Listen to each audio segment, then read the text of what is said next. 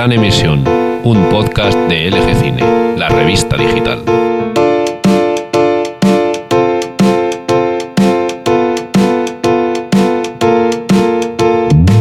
Hola, bienvenidos a esta segunda edición de la Gran Emisión Podcast, cuando son alrededor de las 7 de este maravilloso domingo. Pues nada, muy buenas a todos y a todas desde los estudios Sonocorp de Castellbisbal, situados muy, muy, muy, muy, muy, muy, pero que muy a las afueras de Barcelona. Damos comienzo pues a este podcast de cine que hemos estado preparando para todos ustedes.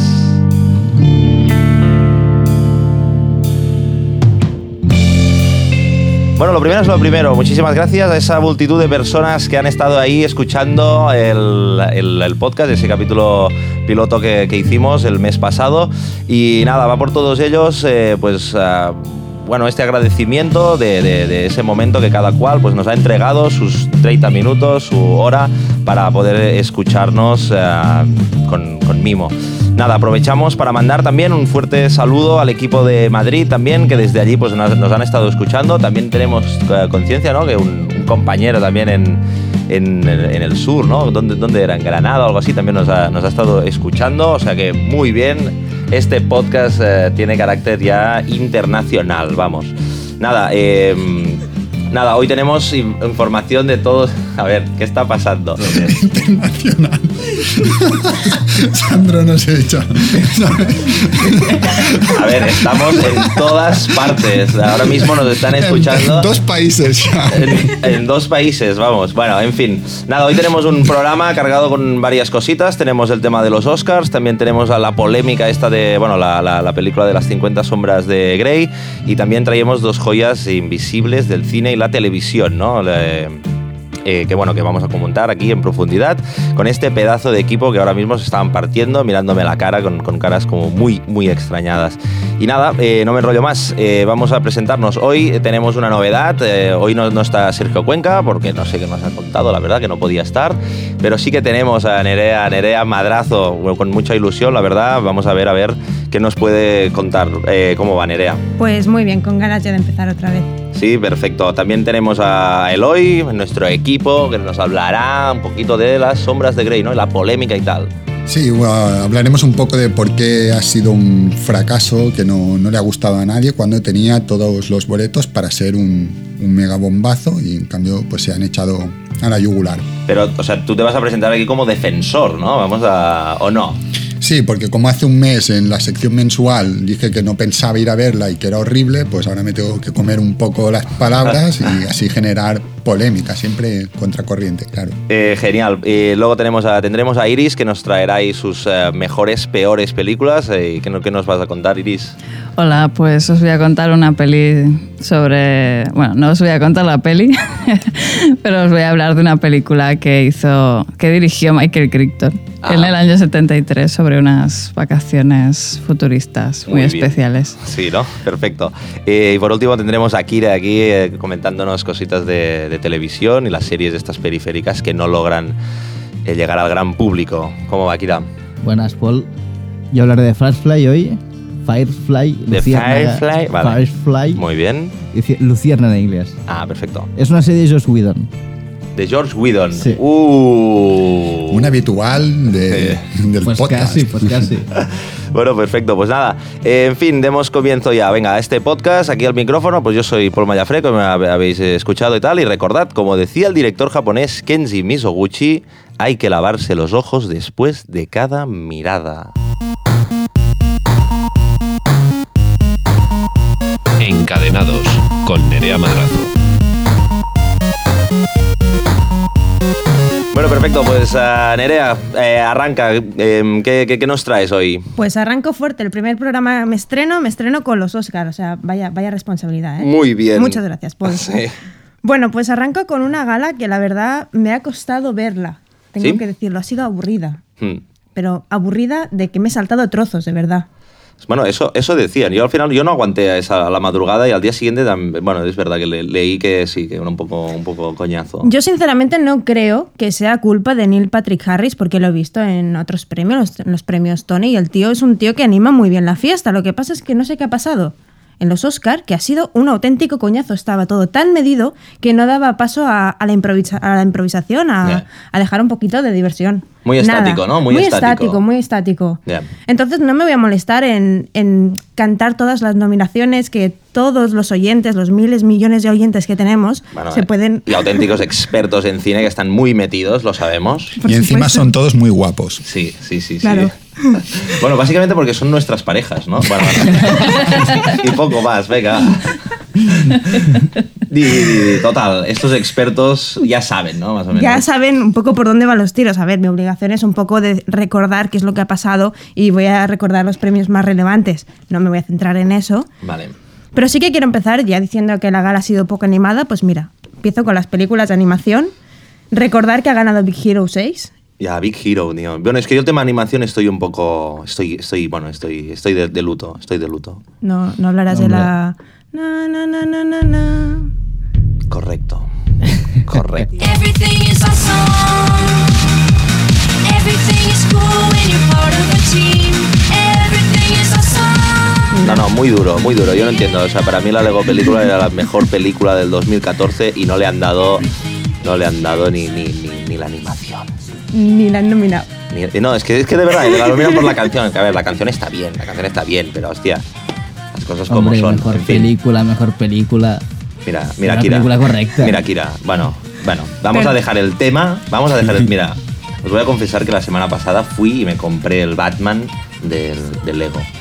Lo tengo en casa y, o sea, yo, yo- no, no, no, no, no, no, no, hago cosas de estas frikis, pero considero que el mejor Batman de la historia está en la Lego, Que no. en la Lego Movie. Que no, que te vamos a dar un Lego Oscar, tío. que te Un lo Lego. Oscar, madre Lo que le vamos a regalar es un Birdman. Sí, oh, muchísimas gracias. Touché, touché. Bueno, sobre el tema de la de Birman lo hablaremos más tarde. Continúa, Varela. Muchísimas gracias. bueno, seguimos con la película de habla no inglesa, ganó Ida. No, no sé si ha sido una, una sorpresa para alguien, no sé. Yo la verdad que es- en esta categoría no estaba muy enterada.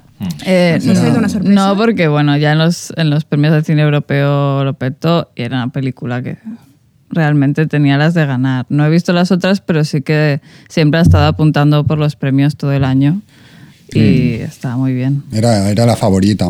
Relatos Salvajes ha tenido muy buenas críticas, Leviatán también. Yo Leviatán fui a cubrir el pase de prensa y la verdad es que no, no era para tanto. Y Da sí que, que, bueno, Paul la cubrió y quedó encantado. Eh, Sin duda, podrán gozar de- de- de- del texto en la web, pero no, no, yo no la cubrí, yo no la cubrí. Yo lo que hice... No, no, no, no, no. No, no, yo, yo hice un diseño y tal de la, de la, de la película porque es verdad que el- el- la fotografía que hay es, es tirando a espectacular porque, bueno, como muy arriesgado, ¿no? Los, lo, lo habéis visto, ¿no? Que está ahí como... Blanco y negro. Sí, siempre hay como mucho aire, ¿no? O sea, siempre encuadra a la chica abajo, a la izquierda, lo que sea, y es como, bueno, cada cual saca interpretaciones distintas, pero a mí me gustaba pensar que era como una presencia divina ahí en cada, en cada fotograma, apartándola de la imagen, un, un escándalo. A mí me gustó mucho. ¿Quieres hablar de escándalos, Paul? Sí, sí, sí, sí, sí. Bueno, para escándalo, lo que montó Patricia Arquette, tía. Ah, sí. Sí. ¿Qué? Bueno, la ganadora del premio a la mejor actriz secundaria coge, sube allí, se pone sus gafitas de cerca, ¿Mm? cosa que perdona, pero le doy un- un Oscar solo por eso, Ya, ya. y se pone a reivindicar Las gafas de leer, ¿no? Muy la bien. gafa de leer. Muy bien. Se pone a reivindicar el tema este de, de los salarios, que, cosa que me parece de puta madre, porque es que es verdad, las condiciones no son las mismas de hombres y mujeres. Sí, no, no, es un escándalo. lo- En un día como hoy está bien tener un pequeño espacio para la reivindicación. A ver, las cosas como son. Yo he estado consultando y me he estado mirando las listas de Forbes de 2014, los ingresos que han obtenido las actrices y actores mejor pagados, los 10 de cada categoría. No he hecho un estudio sociológico de Estados Unidos, me he centrado en esto. Y para que os hagáis una idea, Sandra Bullock, que es la que más cobra ah, con Gravity 51 millones de dólares. Un poco fuerte, me parece. Poca broma. Poca Poca broma. Sandra Bullock no tendría que cobrar eso, lo tendría que, que cobrar su, su actriz de, de efectos especiales. Sí, ¿no? Mm, Sí, la actriz de Al doblaje menos- debería cobrar. al menos por eso. Gravity, Sí, sí, por por Gravity, al menos. Sí. Pues la siguiente es Jennifer Lawrence con 34 millones y su pareja famosa de, de pantalla, Bradley Cooper, 46 millones en el tercer puesto de la categoría masculina. Para, para resumir un poco la idea, Sí. Mark Wahlberg, que es el último de esta categoría de 10 de hombres, cobra 32 millones.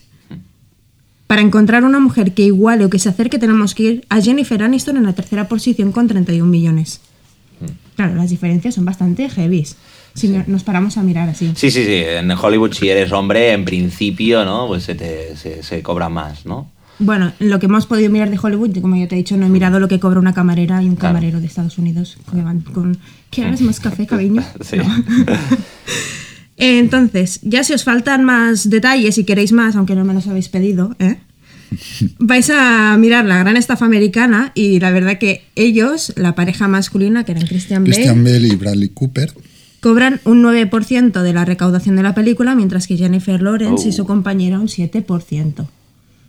Aunque ¿Y esto comparten- por qué, señores? ¿Y esto por qué? Pues eso es lo que dice Patricia Arquette. ¿Por qué? Claro. No, No. está. No, claro. Muy bien, Eso muy es bien. por lo menos un Patricia. yate menos, ¿eh? De los que tienen. Sí, la verdad. A ver, Pobres. No creo que Patricia Arquette, pobre, tenga yates ni nada. No es tan, no es tan importante como eh, Meryl Streep, que me parece un poco fuerte, tan millonaria ella, que se haya puesto tan, tan ahí, tan apretada, en plan, sí, sí, cuando ella, en fin, no creo que tenga ninguna situación ni mínimamente precaria. en bueno, pero es que hay actores que ya llegan al punto que lo tienen todo y que lo único que, que les falta ya es desfogarse por alguna reclamación, reivindicación social, de la justicia, no sé qué, para sentirse un poco como el resto de los seres humanos, porque ya se alejan tanto, ¿no? Que necesitan reivindicarse. Sí, sí, sí, la verdad. Y bueno, ya que, hemos, ya que hemos rajado de todo esto, vuelvo a centrarme un poco, vamos a tranquilizarnos. Hablamos de los premios al mejor actor secundario que se llevó J.K. Simmons por Whiplash. Bueno, un escándalo. Un escándalo. Un escándalo, eso, bueno, yo, yo lo aplaudo, no sé, para mí Sí, eh, sí. su interpretación, bueno, bueno, es que es, es- es brillante, brillante. Whiplash Si- es un- Si los oyentes no han visto esta película de Whiplash, recomendamos verla, sobre todo en original, para gozar de esta, de esta interpretación muy intensa y, bueno, y auténticamente clavada, ¿no? Del, del calvete, ¿cómo se llama? El J.K. Simmons. J.K. Simmons. Bueno, es un Mis actor respetos. secundario que siempre ha estado a un nivel muy, muy alto. Lo teníamos en Gracias por Fumar, en Up in the Air, Ah. en las de Spider-Man. Vale, vale, Y yo no lo tenía nada localizado y me quedé. El tío es un crack. O sea, ya era hora que, le- que se lo reconocieran porque es un pedazo de actor secundario de estos que, Sí. que le, le falta, que le empiecen a dar papeles con más entidad y creo que, que con Whiplash pues ya lo ha empezado a conseguir. Porque es un, es un crack. toda- Sí, sí, no, no, es que claro, el profesor es eh, ¿no? exigente, mm, práctica- bueno, militar prácticamente es como, hostia. Bueno, está... Eso era el padre, el padre tiernito de, de Juno. Es que cuando le ves aquí es como... Ya, vale.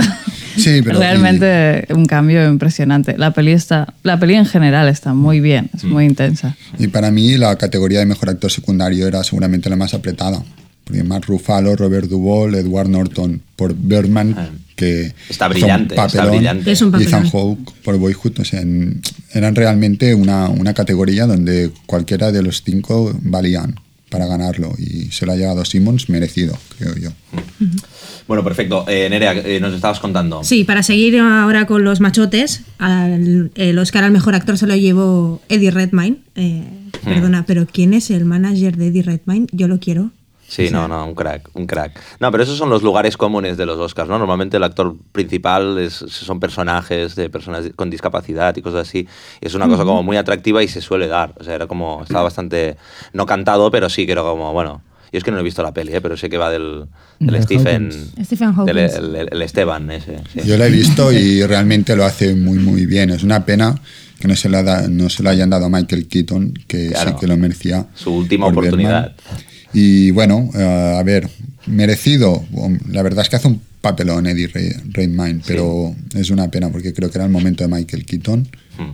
Pero bueno, los Oscars es verdad que tienen mucho de política en ese aspecto y, y cuando se hace algún papel con alguien que tiene algún tipo de, de discapacidad suele, suele tener mucho, muchas oportunidades de llevárselo. Si lo hace bien, claro, tampoco no.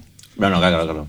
No, no, porque también es verdad, se agradece la transformación, ¿no? Tú entiendes que es un actor y tal, y cuando estás interpretando pide una sensibilidad, una persona con discapacidad o lo que sea, pide una sensibilidad, un, no sé, un trabajo con el cuerpo y tal, que normalmente pues se aplaude, ¿no? Pero, pero es eso, siempre, bueno, cuando se repite tantas veces, bueno, no sé. Parece mentira que no se puedan valorar otras cosas o no se pueda ver el talento de otra manera. Mm. Claro, Con- claro. Con Julian Moore está cantado que también iba a pasar y me, me estoy Sí, ya. adelantando, pero Dale. está clarísimo que Julian Moore se lo iba a llevar por siempre a Alice.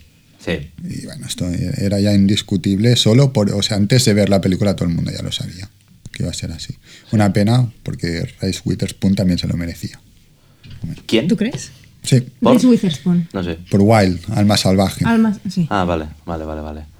Bueno, pues nada, eh, continuamos con el Continuamos, repaso. Paul, continuamos con tu amigo Iñárritu. Oh, Iña, Oh, Iña, Iña tanto, para los colegas. Iña, ¿con, ¿Qué pasa, qué? ¿con qué nominación vamos entonces? Con, eh, bueno, ¿será mejor película o mejor director? Mejor director. Muy Eh, bien. dejo lo mejor para el final. Vale, vale, vale.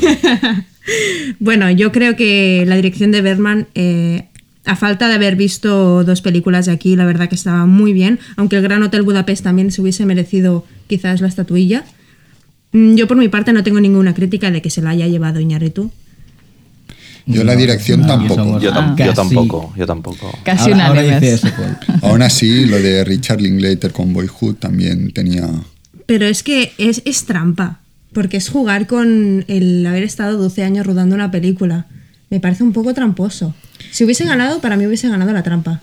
No, pero es un, es un proyecto que es inmenso, está pensado para que tenga una continuidad en el tiempo y bueno, yo creo que, en ese aspecto dice mucho sobre la evolución que está teniendo el cine. Es decir, Bergman tiene de evolución el que nunca se había intentado hacer que una película pareciera un solo plano secuencia, muy bien, y Boyhood que se está jugando con, con que los actores evolucionen físicamente de un modo natural a lo largo del tiempo y eso se use para narrar. Mm, Las dos en ese aspecto tenían mucho de novedoso y revolucionario. Muy bien por las dos partes, pienso yo. Bueno, al final se lo llevó, mm, ahora sí, se lo llevó Berman. No sé qué pensáis, teníamos a Whiplash, La Teoría del Todo, Selma, The Imitation Game, El Gran Hotel Budapest, Boyhood, El Francotirador. Demasiadas dominaciones para empezar. Yo creo que con nominar a cuatro es suficiente, como se hacía antes. Sí. Porque al final yo creo que es por compromiso. Cuatro o cinco, bueno. No, Porque pero es va- van, compromiso. pero van un poco año- locos, van un poco locos. O sea, creo que el año pasado eran 8, hace dos años eran 10, Eran ahora 10. son 9, no sé Sí. qué, es como, Se- bueno, van Se haciendo... pasó de 5 a 10 y ahora parece que lo hacen un poco el, bueno, las que me entren. Es, es un tema de, bueno, de que es publicidad para las mayores. Está claro que el nominado al Oscar en el cartel publicitario pues ah, vende un montón y deben tener mucha presión de las mayores para ampliar esa lista y para que quepan ahí mucha película. Eso es todo marketing. Sí, No hay, exacto. no hay nada más detrás. Es verdad que 10, como llegaron a nominar hace un par de años, eso era una locura. Que te entren 10 pelis y te entran algunas que veías que estaban completamente de relleno. ¿Y vosotros cuál le hubieseis hecho ganar? Yo estoy de acuerdo con Bitman. Sí, yo también estoy contenta con, con Birman. No, no tengo ningún problema. Bueno, pero discrepado algo, ¿no? Yo pienso que, que Bergman no es redonda como para haberse llevado un Oscar. ¿Por qué no redonda? Ah, porque yo estoy de acuerdo en la dirección por los temas que hemos comentado, pero Bergman tiene unos problemas de guion hacia el final que, que son bastante importantes desde mi punto de vista. Además, el que hayan jugado con el plano secuencia muy bien, pero al final hay unos planos secuencia, bueno, hay una, una transgresión de planos que es totalmente ficticia y que chirría un poco. Pienso que no acaba, o sea, que se descontrola la película al final. Es un poco exagerado, pero es, es fruto de la paranoia del, del actor. Del actor, quiero decir, del, del, del personaje. Sí, la pérdida de control la tiene. O sea, creo que no, es, es la película va de eso también, ¿no? De, de que el tío está fuera de, de sí. Pero vosotros estáis de acuerdo en cómo evoluciona la última media hora de la película, ¿lo creéis que acaba de ser coherente en cómo funciona todo? Que no sé, a mí se me hace como inverosímil el último trozo y no por el tema de la paranoia y los efectos especiales, que me parece que pierde bastante coherencia el guion hacia el final. No, no pienso que, que esté bien resuelta. A mí me parece una resolución lógica según vas entendiendo la evolución del personaje a lo largo de la película. Pero qué evolución. Está como una puta cabra. Vale, vale, vale, ya está. A ver, a lo- ya, ya, bueno. Pero no hay. no, bueno. O sea, estamos. Yo no. A ver, que a mí me ha gustado mucho esta película, lo he pasado fenomenal y he devorado palomitas, pero no me parece. Bueno, ni de- bueno, no me parece la mejor película del año. Eh, y evolución del personaje, muy poca. O sea, en- encontramos a un personaje que tiene problemas de personalidad al principio y al final termina igual. O sea, va de, un mismo estado a un mismo estado y está todo, todo el rato pajareándose en esa, en esa atmósfera, que está bien porque es opresiva y tal, no sé cuántos. Y, y hay muchos aciertos en la película, ¿eh? como la propia interpretación del, del amigo. Pero no hay evolución de personaje, no es, no, no es una cosa que, que no, no sé. no- no- bueno, en fin. pues vamos a terminar con el tema. No, dime. No, bueno, bueno, ya que dejamos aquí, matamos a Berman, ¿no? Sí, bueno, si queréis ¿Tenemos podemos hacer un especial de Birman y continuar hablando de, de Birman. Venga. Como queráis. Este, eh, el podcast de la gran emisión es un podcast que está vivo, que, eh, bueno, puede pasar de todo. Sí, sí, bueno, no nos quedemos aquí colgados, que quería comentar también un par de Ah, cosillas. venga. Claro, claro. A ver, los Oscars no son solo nominaciones, también hay actuaciones. Y no Ujú. voy a repasar todas las que han habido. Quien quiera que se lo mire y ya está. Sí. Quiero destacar un par de, de actuaciones que por lo que sea, a mí personalmente, me han gustado más, me han transmitido más, me han divertido más o lo que sea. It will be ours. Oh, one day. La primera que quiero comentar es Glory, que es, cantaba John Legend y Common. Ah, sí, hostia, un momento muy bonito. muy Precioso, sí. porque además eh, recrearon el, el puente, a ver si te digo el nombre. Ya, bueno, el sí. puente de Selma, el puente que atraviesan en la película, que se atraviesa en la historia, estaba muy bien recreado con todo de personas detrás dando un gran apoyo y la, la actuación fue muy buena, pero es que además lo que quiero hablar de esto es lo que detrás.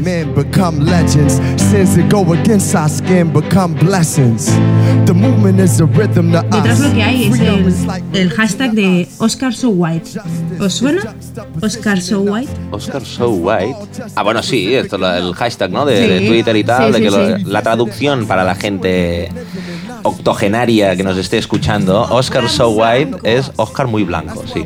Oscar, muy blanco. Demasiado blanco, ¿no? Pues para mí, quería dar mi opinión. Me parece una gilipollez que de repente un año tengan que hacer como ah, el cálculo del porcentaje de negros o de hispanos que han sido nominados. Ya. Pues mira, sinceramente no creo que la industria se tenga que guiar ni por el tanto por ciento de mujeres que hay, ni el tanto por ciento de negros, ni de blancos, ni Mm. nada. Es una gilipollez que para mí lo único que hace es ensalzar esa mm, tontería máxima que hay alrededor de los Oscars, esa parafernalia, Eh. todo antinatural. Vale, pues muy bien. Eh, tomamos nota de tus eh, reflexiones y, y vamos directos a la sección de Eloy. Demos paso a esa, a esa sintonía que nos gusta tanto. Lo está petando con Eloy Cavacas. Vale, perfecto. Eloy, eh, nos, traías alguna cosa sobre las 50 sombras de Grey, ¿no? Esta película que, bueno, que parece que no ha gustado a prácticamente nadie. Sí, esto es una sentencia. Mm, 50 sombras de Grey no ha gustado. Ah, es decir, vale. salía el día de San Valentín con todo a punto para reventar taquilla. Pasa el fin de semana y el lunes cuando vuelves a tu vida encuentras que todo el mundo te va diciendo, vaya mierda, la fui a ver, no me gustó nada, no es como el libro, me esperaba otra cosa. Entonces, a lo que se trataría es un poco de analizar qué es lo que ha fallado y por qué no ha gustado esta película. Mm, Hay varias causas. Una es la más clara. Los libros tienen mucho sexo explícito y la película no, la- no lo tiene. Eso es, pero eso es por razones evidentes. Una película de la Universal no puede tener el mismo, la misma cantidad de sexo que un libro donde hay relaciones, ah, bueno, que son de, de bondad, sadomasoquismo. Eso parece bastante evidente. El que pensaba que iba a haber una película cargada de sexo explícito con, sobre esta temática y yo creo que no, no está muy acostumbrado a ir al cine y, y menos a entender lo que es una adaptación de un libro a, a la gran pantalla. Que hubieran hecho una serie del HBO. Sí, esa era otra opción. Hombre, eh, no sería opción lógica. En vez de lanzar un largometraje, Ya. haces una serie, va- vas a tener mucho más audiencia, Claro.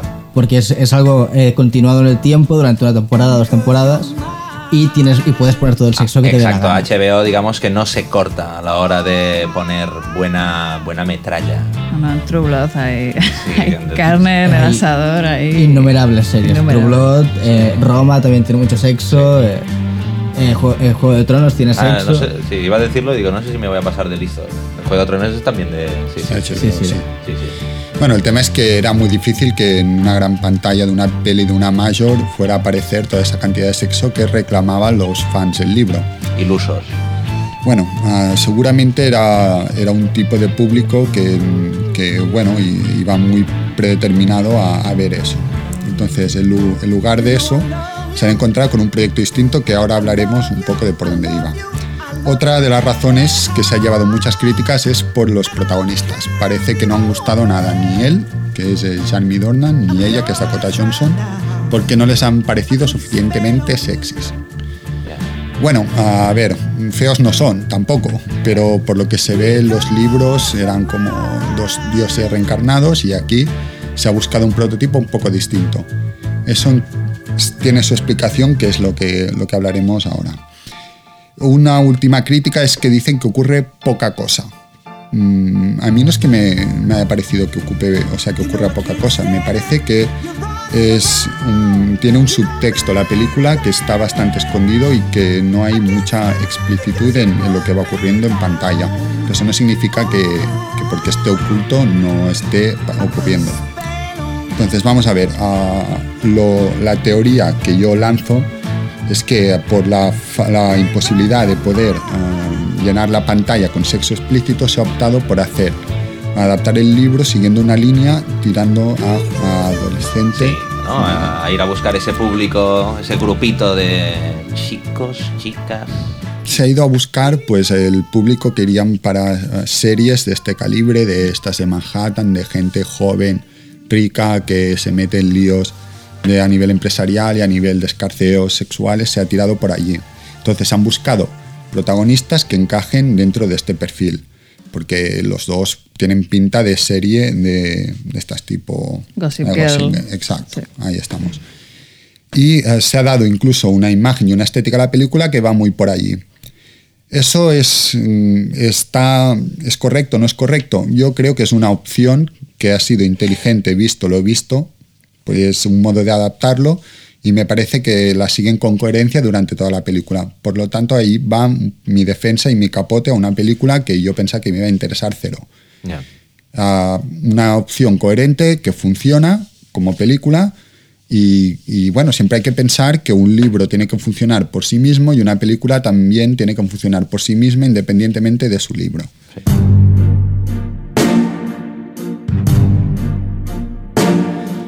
Ah, lo que han hecho es quitamos sexo y metemos un poco de contenido.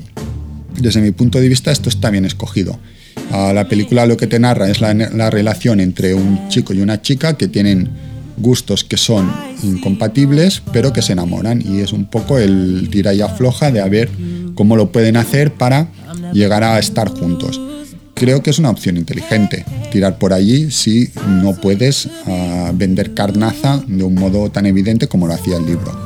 Claro, eh, pero eso es, es, eh, es inteligente partiendo de, eh, de una estrate- estrategia comercial, ¿no? Entendemos que, o sea, tú lo defiendes desde, desde, desde esta, esta posición, ¿no? De decir, eh, hay, una, hay un producto que no se puede hacer en cine porque se- habría demasiado sexo explícito y, bueno, tenemos que hacer algo para vender esto. ¿Qué hacemos? Pues buscamos... eh, bueno, esto, vamos a, vamos a mirar qué público vamos, vamos a público adolescente, ¿no? Le cargamos, ¿no? Le ponemos, me imagino, cosas de contenido de- del argumento y quiero decir que, que está muy bien, pero, pero lo que entiendo es que es, es una buena opción. Tú defiendes la película, pero desde buena, esta buena opción comercial.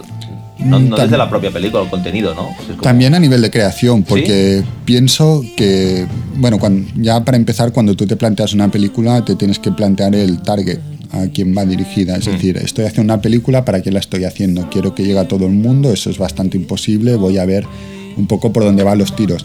En este caso, um, a a partir del target se ha construido un discurso coherente que está de principio a fin en toda la película.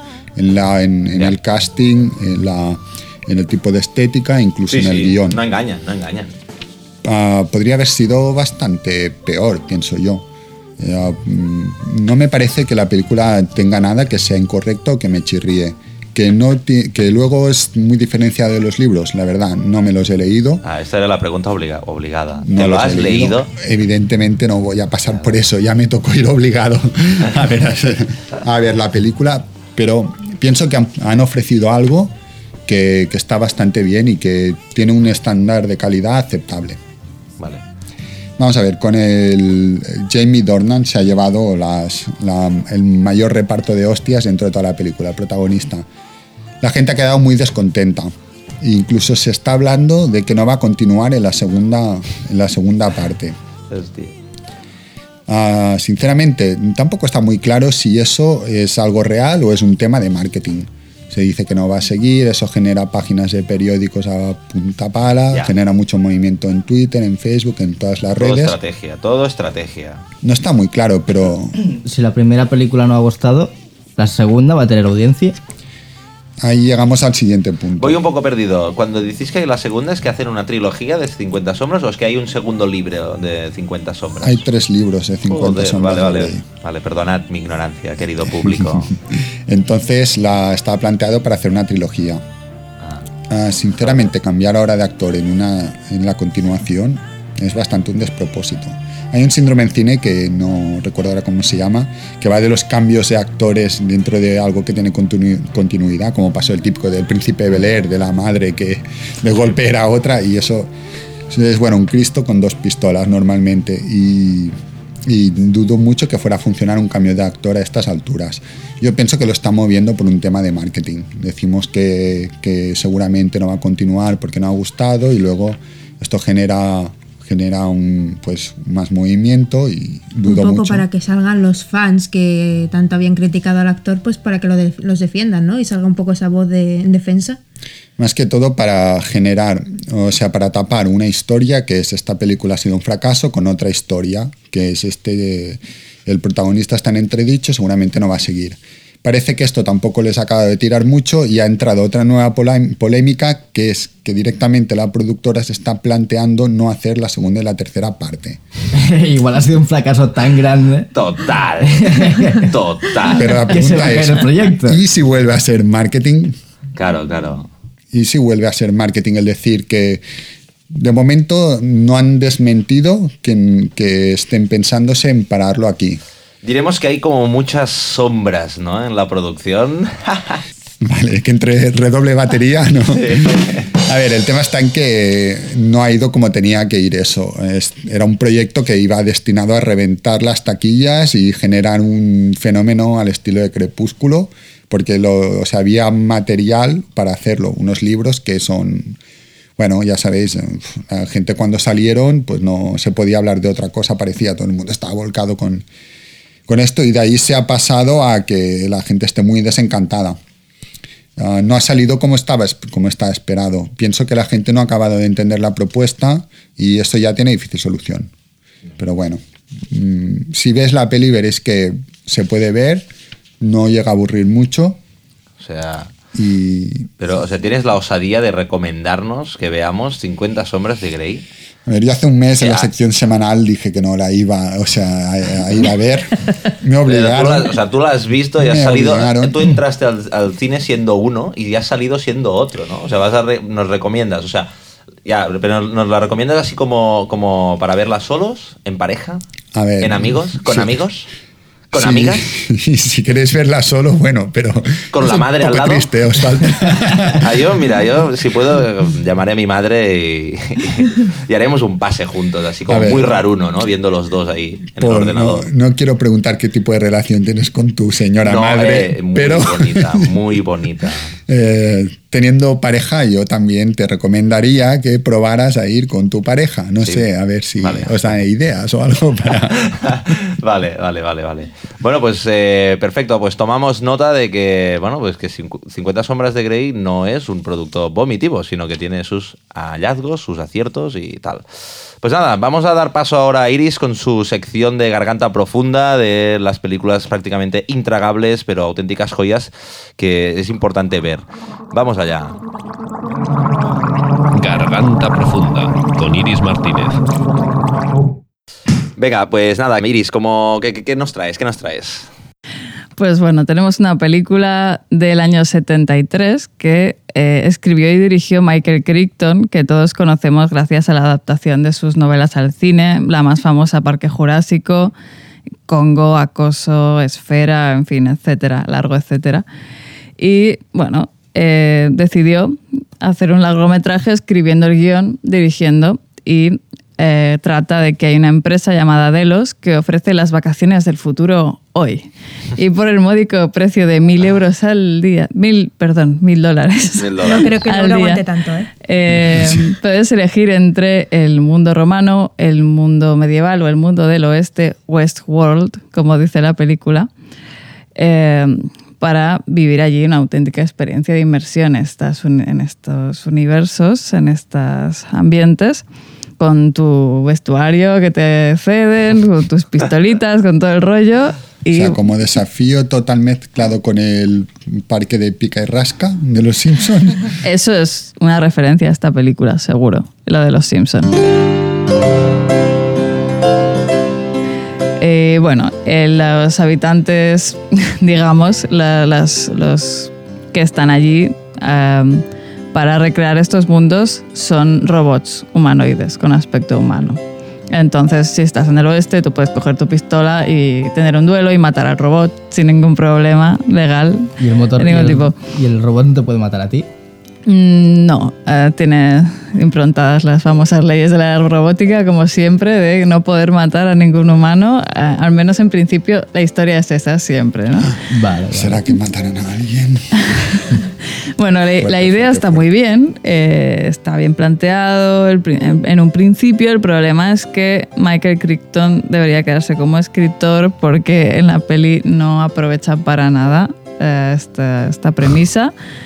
Eh, se queda únicamente, o sea, excepto por 10 minutos más o menos, se queda en Westworld, en el mundo del oeste.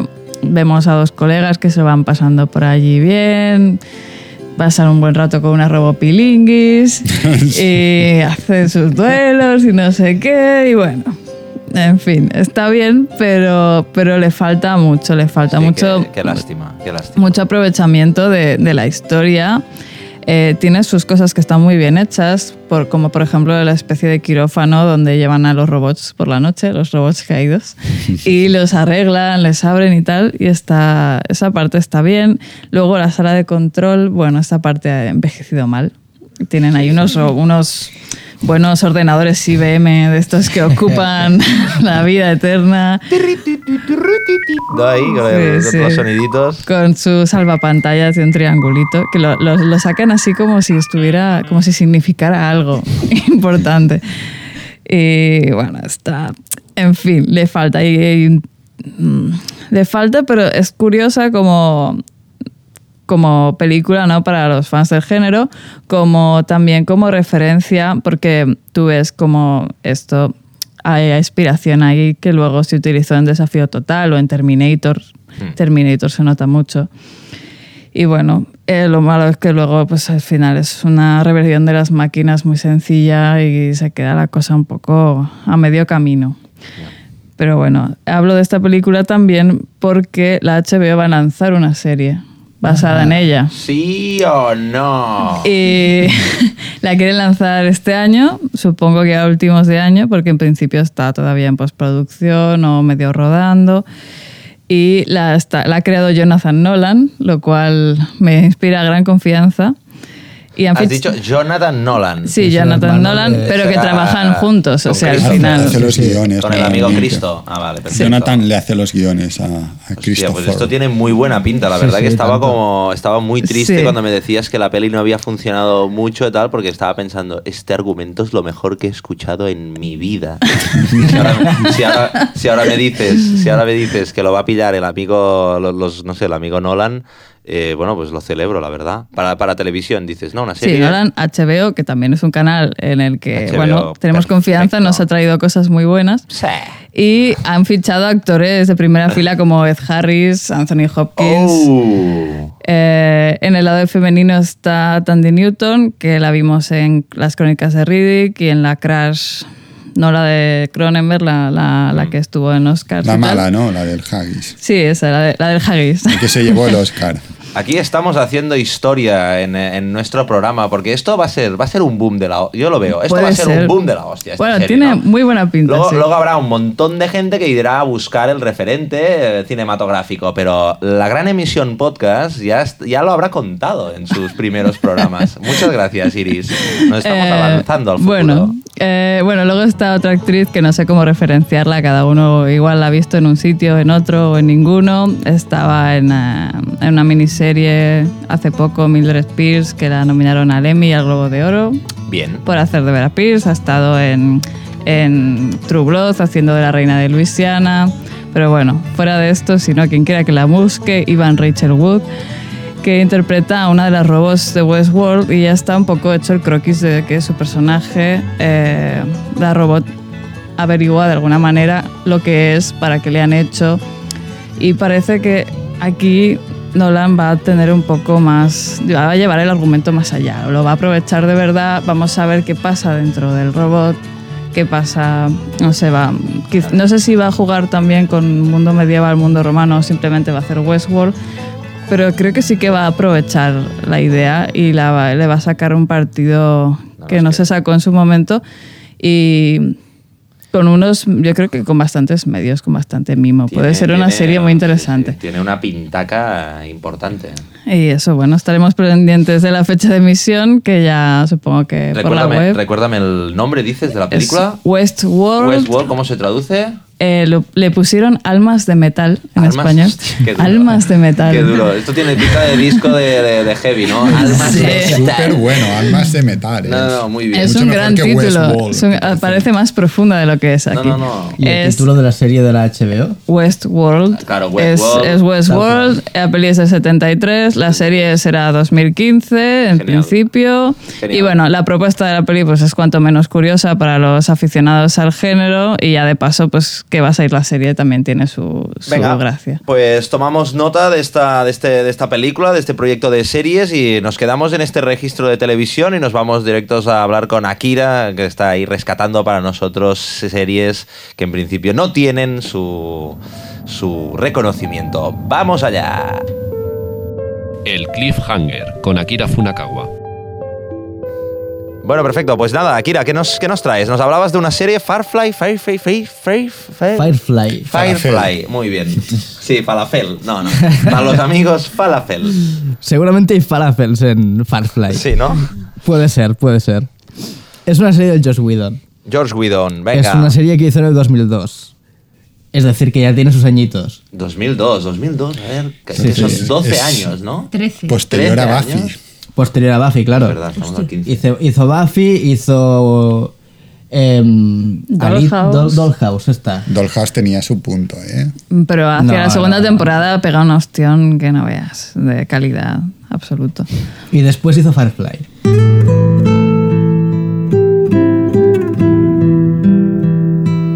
Y bueno, es una serie que, que está bastante bien. Es una serie, un, un western espacial, ya que Iris hablaba de, de su western también futurista. Sí. Pues esta es un western espacial. Es una serie que está inspirada en la guerra de, cesi- de secesión americana. ¿La guerra de qué? De De secesión. cecina. De Cecina, vale, vale. Y bueno, en esta, en esta serie podemos ver como en el año 2511 la humanidad se ha expandido por toda la galaxia. En los planetas del centro de la galaxia están, digamos, eh, regidos por la Alianza y el borde exterior están regidos por, eh, por los separatistas, digamos. Es un Venga. poco como, bueno, como la historia americana, también como... eh, em, Pero transportada al espacio, ¿no? Transportada Y- al espacio. Bueno, también lo ha hecho Star Wars esto. Sí, ¿no? Tiene sí, puntos en común. Sí, sí, sí. Pues muy bien, tomamos nota de esta. No, no. Y bueno, eh, es una serie bastante de personajes. El protagonista es el sargento Reynolds, que está en la guerra esta de, de, ces- de secesión futurista y que, mm, bueno, la, obviamente en la- los, los exteriores, el bando de, de los planetas exteriores pierde y, y este sargento de- del, del borde exterior compra una nave Firefly, una, es- nave clase Firefly. Que es un pepino de la hostia, ¿no? Eso es la Es nave, un carguero, es un carguero bastante cutre que se cae a trozos. sí, sí. Vale. Y bueno, lo compró para hacer algo. Un poco para. Ha fracasado en, en su vida porque ha perdido la guerra. Y cogía a su segundo de, de al mando y una pequeña tripulación. Y con esa tripulación, pues se, se dedica a recorrer el borde exterior, huyendo siempre de la alianza. Siempre que alguien vienen interventores de la alianza, por llamarlo de alguna manera. O lo que sería un poco como la policía. O tiene problemas. Entendemos que aquí, eh, de, de aquí es desde donde parte esta serie, ¿no? Más o Sí, menos. sí. Esto lo vemos en el capítulo piloto, lo que sea, ¿no? Sí. Vemos la situación que hay y él se coge a sus personajes y dice, venga, vamos a, a petarlo por el espacio.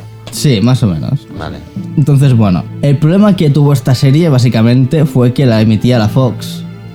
Es una serie que cuenta con 14 capítulos, solo se emitieron 11 de los 14 cap- capítulos. Hostia. Y la Fox los emitió desordenadamente. Hostia. Así que se cargó, Touché. la Fox se cargó esta serie. Bueno, aquí, aquí pasó un caso parecido en TV3, la verdad, en, en- en Cataluña, con la serie esa de Quantum Leap, la del salto cuántico, el tipo ese que se miraba en el Sí, espejo sí, y sí. tal.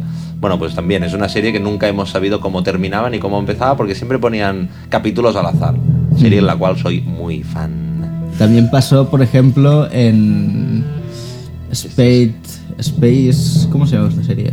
De Above and Beyond. Sí, Space Above and Beyond. También desordenaron los capítulos. Pero esto es un en crimen, eso tendríamos que coger a la persona responsable, ¿no? De contenidos de la, de la, de la, de la cadena, ver, ¿no? Y darle el que, se- que, que esto pase cuando tú exportas una serie a otro, a otro país, a otra cadena, y esta cadena pues la líe, puede pasar. Claro, puede pasar. Pero es que esta serie la producía la Fox. Ellos la producen y. Y ellos se la lían. cargan. Sí, ellos la cargan.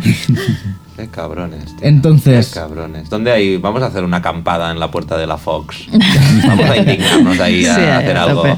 Pero que yo tenía ganas de verla ahora con el argumento que me contabas y ya no sé, es como que me estás tirando para atrás para verla, ¿sabes? ¿Por qué? Bueno, a la ver, serie es muy a ver. buena. No Tú tiene si, la, ver si ves. Exacto, con- sí. Aún estar A desordenada. ver, está- Nerea, frena, ¿eh? Nerea, frena, Vale, porque tú te perdón. los ordenas en tu casa y los miras seguidos. ¿no? Claro, Ah. claro. No. Pues a lo mejor Fox lo hacía con esta intención, Sí. que la gente pues se lo... Igual que cuando te haces una colección de cromos, ¿sabes? No te lo dan el Bueno, 1, el 2 Por y el el precio de 3. la entrada te entra un puzzle. Exacto, exacto.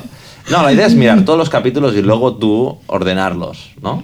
Pero eh, No, si a los ver. buscas por otro medio, hay 14 En capítulos. DVD, por ejemplo, en DVD salió después de, mm, de estar en emisión en el, el 2002. que En se modo estuvo random, en- ¿no? En el DVD, modo No, random. y en te el salían DVD los estaban capítulos. completamente ordenados. Ah, vale, vale. Y el perfecto. DVD tuvo un éxito sin parangón en lo que es la- eh, el tema de las series. Hmm. No es normal que se compren series tan. Hombre, bueno, sí que con es tanto normal éxito. porque si nadie lo ha podido ver de una forma coherente, dice, oh, el DVD, me lo ordeno yo en casa.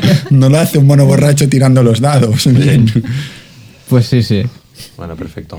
Es una buena campaña de marketing, ¿eh? Te la destrozo metiéndote los capítulos que a mí me parece y cuando salga el DVD todo el mundo como loco para ver si entiende algo y cuál es el capítulo final que no lo han echado. Mira, No, es buena ver. estrategia, sí. Obviamente mm, solo tuvo una temporada esta serie, no, no renovó por una segunda, básicamente porque por mucha audiencia que tuviera en DVD, la, audi- la audiencia que cuenta es la de, es la, de la emisora.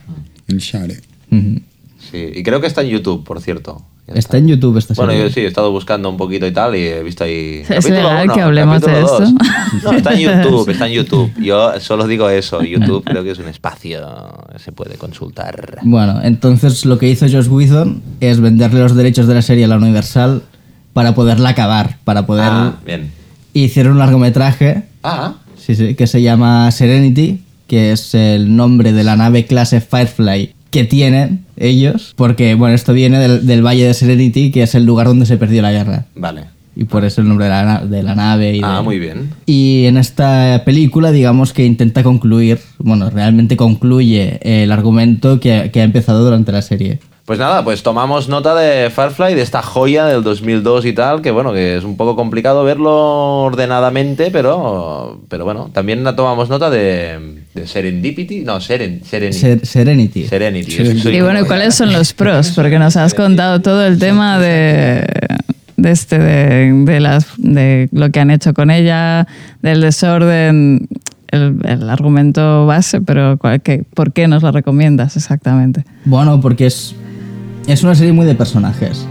Y es una serie muy interesante. Realmente tiene un mundo muy cuidado. O sea, el mundo este de la guerra, de, del espacio exterior, de cómo es la humanidad en el espacio exterior, que sigue siendo la misma humanidad que, que hemos visto toda la vida. De los problemas que hay, la escasez de agua dentro de la nave, como el detalle de cómo se lava las manos con un chorrito y, y cómo reciclan el agua, cómo se pelean por la comida incluso.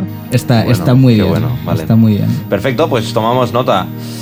Y, y ya está, ¿no? Damos ya, creo que hoy nos No, hemos no, ido a la no, hora. No, no, no, no. Hay que hablar primero de lo que ha pasado con tu artículo de Birdman. Mi artículo de No, Bernard. no, no, vamos al desafío. ¿El Vale. desafío? ¿Hay desafío? Hay desafío. Ah, ¿sí? Vale, para quien nos, no- no nos esté escuchando, el desafío es una, es una movida que, que- nos inventamos hace, bueno, cuando estábamos haciendo todo esto, lo- nos juntamos eh, entre nosotros y lo que hicimos era apuntarnos en un papelito, como si fuera lo de lo del amigo invisible, en un papelito pues, poníamos eh, condiciones que tenía que tener una película, ¿no? Por ejemplo, tiene que aparecer un tipo calvo, tiene que aparecer un tipo cojo, pero cosas un poquito pues, más complicadas, ¿no? Nosotros lo, lo- lo poníamos todos en un, en un, bueno, en un cazo, en un, en un, en un saquito, sí, en un saquito y tal, y, y allí pues ah, cogíamos al azar lo, lo que, lo que salía. Y bueno, y cada... Esta vez le, le tocó a Nerea Madrazo, pues, bueno, este, este reto. Y el desafío consiste en que, bueno, te sale en el papelito, te sale una cosa que tiene que tener una película. Y luego tú, pues en tu casa tienes que investigar y buscar, bueno, la- esa condición. ¿Y cuál era, cuál era la condición que le salió a Nerea? Pues aquí el amigo Eloy que puso que la condición era que saliese un turco amante de Elvis. Un turco amante de Elvis. ¿Ya Pero no hacía falta que fuera un amante literal de Elvis. Ni hacía falta que fuese Elvis Presley, también hay que decir. Ah, bueno, bueno, Ah. bueno, bueno. Y bueno, ¿hemos encontrado algo o no?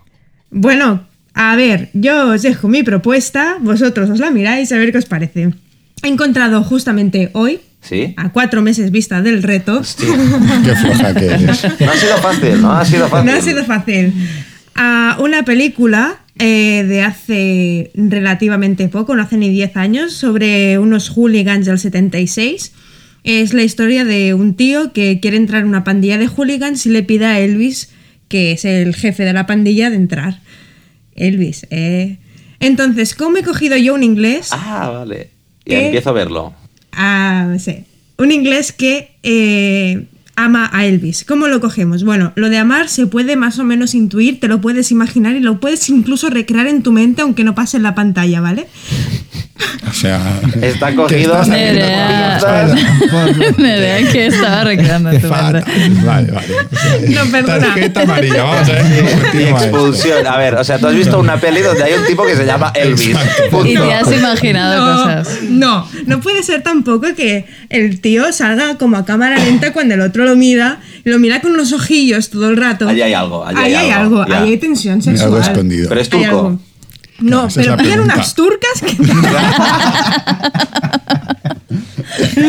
Eso, eso ya es expulsión. O sea, y hasta aquí la intervención de Nerea Madrazo para el resto de su vida en. Madre mía, segunda amarilla y expulsión. Hostia. Cuatro partidos de sanción. Madre mía, bueno, bueno, bueno, pues entre risas vamos a despedir el, el podcast de hoy, que hoy nos hemos ido ya, creo que a la hora, a la hora y poco. La verdad, bueno, eh, estupendo. Y pues nada, eh, recordamos lo- las, cosas, las cosas importantes. Perdonad, es que, bueno, ¿Qué haces? ¿Qué lees? eh, bueno, es que, es que tengo el guion en una foto del móvil, porque, bueno, ha sido todo un desastre gigante mi vida. Y ahora se me ha bloqueado el, el teclado y estoy aquí dándole. Perdonad, perdonad. Bueno, todo Bueno. se puede cortar. No, Sí. Bueno, pues nada, eh, pues ya está, despedimos eh, esta segunda edición de la Gran Emisión Podcast, este podcast que está, bueno, pues tutolado, e insistimos, por la revista digital lgecine.org. Y ya saben, suscríbanse pues a nuestro canal de podcast en iTunes, nos pueden encontrar en SoundCloud, en Facebook, en Twitter y en todos estos espacios y donde, y donde quieran. Y sobre todo les, le- les invitamos a comentar, a poner comentarios, hacernos críticas, insultarnos, decir lo que, lo, que quieran.